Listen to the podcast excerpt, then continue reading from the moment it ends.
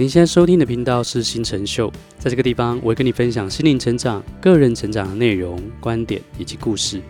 还有冥想一道工具可以聆听。让我们一起学习，锻炼我们的内在，活出内外丰盛的理想人生吧。Hello，你好，我们今天要聊的主题哈，是我最近读的一本。日本的这个金钱能量疗愈师本田健他所写的一本叫做《快乐钱商》的书。那我会看这本书呢，也跟我在最近在前阵子做了一场梦境有关哈。不过我们最近真的聊太多梦境哦，因为我们办了这个活出清醒梦的课程，所以我们先不提梦哈。我们先来讲《快乐钱商》在这个书里面，我觉得有三个很重要的提问以及一些思考来跟你分享。首先呢，在这本书里面有一个非常发人省思的提问，就是，呃，本田健的课程里面也有提到，就是如果金钱是一个人，那么你和他的关系是怎么样？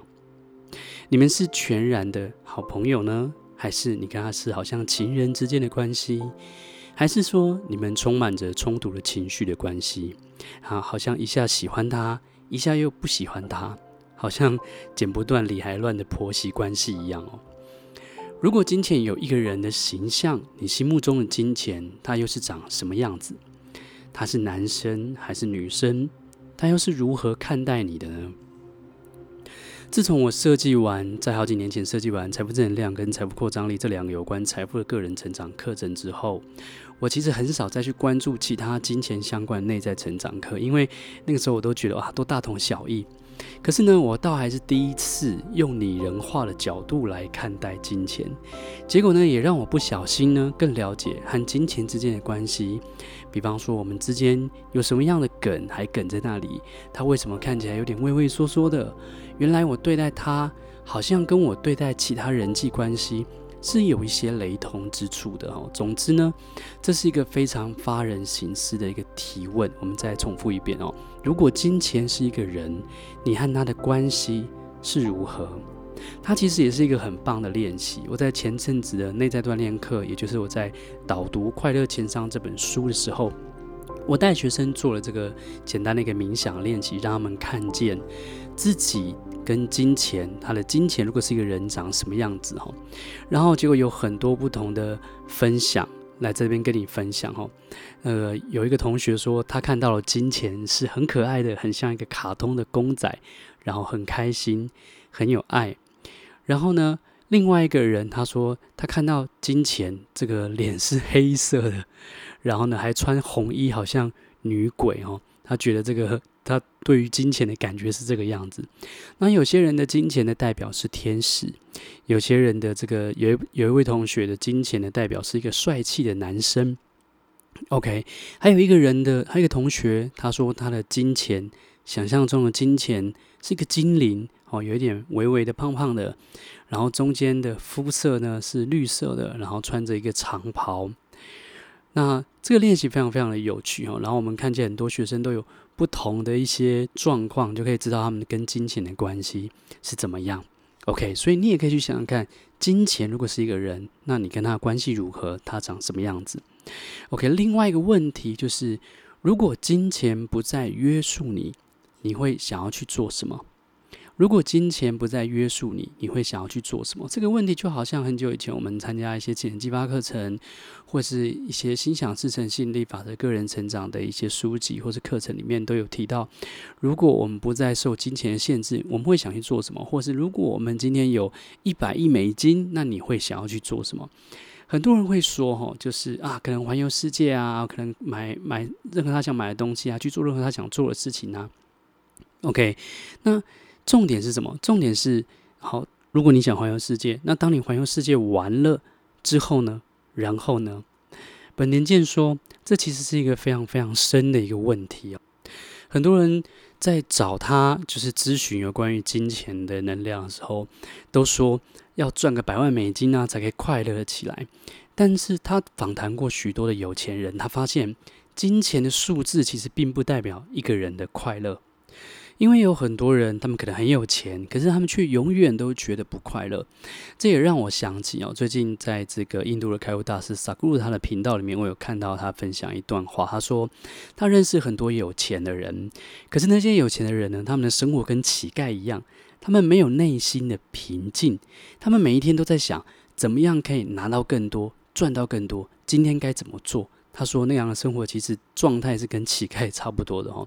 所以其实有多少钱并不一定能够让我们真正的快乐。当然，我也认同足够的生活的钱是一定的，是需要的，而且我们都有能力可以去做到的。只是如果金钱不再约束你，你会想去做什么？它是一个非常值得我们每天深入去探讨、去提问的一个问题。OK，下一个问题是你用什么样的角度去看待金钱。本田健他在书里面曾经提到一个故事，说他有一次参加一场聚会，有一个女士呢走过来问他，是不是可以让他看看他的钱包。那当然，如果突然在一个聚会、一个 party 里面有一个人问你说可以看你钱包，你当然会觉得很奇怪嘛，对不对？那本田健也觉得奇怪，可是他想着，哎，这个大庭广众之下，他也不可能拿了我的钱包就跑嘛。后来呢，这位女士然后翻开了这个本田健的钱包。然后就看着里面每一张钞票哦，跟账单，就说：“哦，这个钱很开心，哦，这个钱也很开心，哦，这个钱非常非常快乐。”然后呢，这位女士就将钱包还给本田健，然后跟他说：“太好了，你钱包里面的钱都是快乐的。”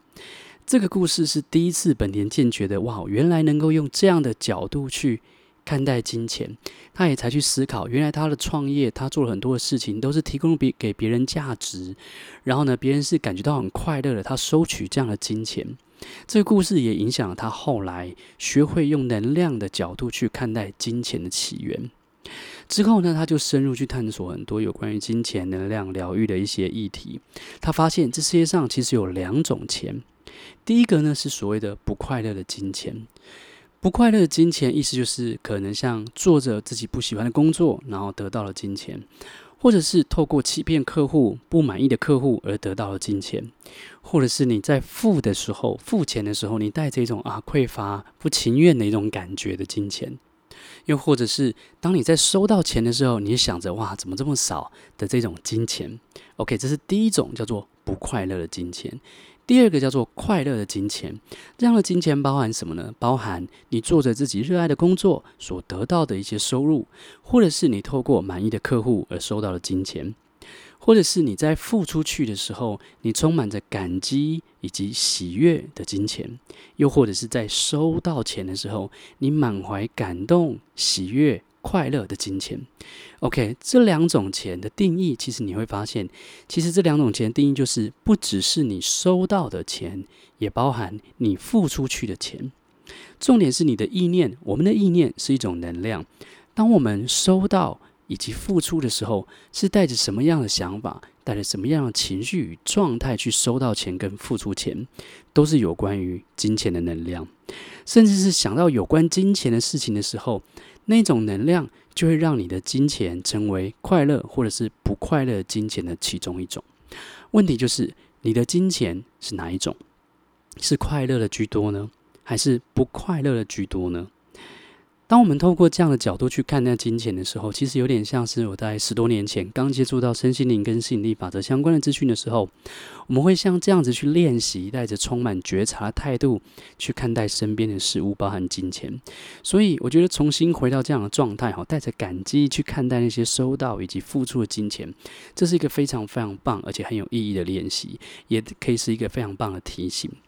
如果我们将金钱看作是一种能量的话，你就会发现，同样的数字可能会有完全不同的感觉。比方说，呃，一对夫妻离婚了之后，OK，那老婆收到这个赡养费，那他们的离婚是非常的呃不不平和的这种离婚，就是那种很大的冲突啊，然后很多的这个负面情绪的离婚。然后当他收到这样的赡养费的时候，那可能就是一个。不快乐的回忆跟不快乐的金钱，那另外一个部分就是可能跟我们关系很好的，可能外公外婆或阿公，当他们过世的时候，他留下了一笔遗产给我们。那我们当我们看到这笔遗产的时候，我们就会想起，就是我们跟这个亲戚之间的这种爱的那种氛围。OK，同样的数字，但是呢，它可能会是完全不同的感觉，完全不同的能量。所以，到底要怎么样让我们的金钱能量能够成为快乐的呢？第一个方法当然还是先觉察我们跟金钱的关系，去觉察到可能有三种会阻挡我们金钱能量流的东西，像是第一个叫做罪恶感。有些人对于金钱，不管是收钱或付钱，都会有一种罪恶感，好像收了钱，或者是啊、付的钱不够，或者是收的钱呃有一些。呃，对不起别人的感觉，有些人会有这样的一些感觉，所以是第一个会阻挡你金钱能量流的一个东西。第二个是羞愧感，虽然在华人世界里面，我们常讲到就是财不露白嘛，但是有一些人呢，他们在可能赚了一些奖金的时候，他们反而会有一种羞愧的感觉，不好意思的感觉，好像这个罪恶感跟羞愧感就是一种感觉自己不值得去收取那些金钱的一个。感受哈，第三个阻挡金钱能量流的东西，就是呃，很多人他们需要被看起来是好的人。这个意思就是，有的时候我们在朋友与朋友之间，我们可能都有些人可能尽量都不想谈到钱，他们会觉得哦，谈钱伤感情。然后或者是看到电视里面有一些很有钱的人，然后大家就会一起聚在一起说啊，那些有钱人都这样子啊。然后他可能自己有钱哦，可是他都不敢讲说他是有钱人。所以呢，这种需要被看起来是好的人，这个部分也会影响金钱你的能量的流动。那不管是你有罪恶感、有羞愧感、有不值得的感觉，或者是你需要哦被看起来是好的人，而不敢怎么样，而不敢承认你跟金钱之间的关系哦，这些其实都可能跟我们过去小时候可能是家族，甚至可能是祖先。然后，甚至因为所有的很多文化跟习惯都是整个传承下来的嘛，甚至跟我们的成长背景有关系，跟我们所谓的金钱的创伤有关系。而这个部分也是我的课程叫做《财富正能量》里面去帮大家去做疗愈的一个部分哈。所以这是第一个，先去觉察我们跟金钱之间的关系，正式的去面对这些感受。第二个呢，就是我们刚刚有提到过，你可以在呃。在家里啊，给一个自己放松的时间，然后用线上课程我所带的那个练习一样，去想象你在一间咖啡厅，然后对面坐着一个人，这个人他其实是金钱的化身。我用这样的方式去看看你跟金钱之间的关系是如何。你可以用你的角度去看金钱，它长什么样子，它为什么会长那个样子，是很快乐的还是不快乐的？然后你也可以透过金钱的角度来看你自己。你就可以知道你们两个之间的关系是怎么样，这是一个很能量的一个练习。第三个方法就是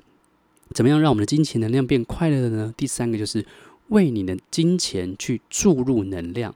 OK，我们可以主动去注入能量，方法就是用感恩的方式，不管是你付钱出去，或者是怎么样收钱进来，你都要对这件事情你怀着感激的心情，每天去做这件事情。然后你可能二十一天甚至三十天之后，对你的金钱能量会有非常非常大的改变，这是我所相信的哈。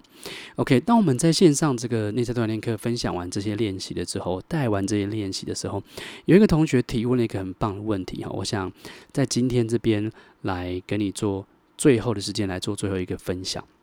有一个同学他提到说：“老师，我每次花钱的时候，我都会说感谢你让我换到我所需要的，但是我舍不得你离开我，你要赶快回到我的身边哦，你要带更多的朋友一起回来哦。”他问我说：“这样的肯定句、这样的念法、这样的想法是正确的吗？”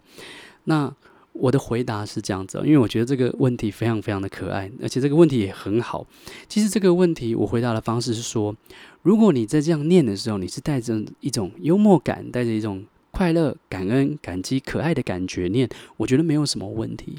可是如果当你在念这些肯定句的时候，你说：“但是我舍不得你离开我，你要赶快回到我身边来。”如果你这样子去讲的时候，你是带着一种匮乏的感觉，你是其实很害怕金钱会回不来的感觉的话，那其实我们并没有怎么样，并没有敞开我们的能量去允许跟接纳金钱的流动，我们没有真的去感激跟允许这个金钱流进以及。流出，我们只允许它流进，但是不允许它流出。那这样会形成一种执着。那这个执着会对我们造成什么影响呢？它其实会对我们造成影响是，不管我们到底赚了多少钱，我们都没有办法感受到真正的自由。OK，我觉得这是最关键的。所以我们要去练习改变我们的能量，去感激所有的流进流出。而这样做的目的，其实是让我们内在能够体验到真正的自由。不然每一次我们花钱的时候，都会有那种呃匮乏的感受，那并不是真正的内在自由。同意吗？OK，这就是我们今天来跟你分享的《快乐钱商》这本书的一些有趣的提问，以及如何让金钱能量成为快乐的一些练习。希望今天的内容对你有帮助。我们在下次节目中见喽，拜拜！如果你对更多进阶内容或课程感兴趣，别忘了订阅我们的节目，并且到我的网站参加我们的免费线上课，了解更多。我们在线上课程中见。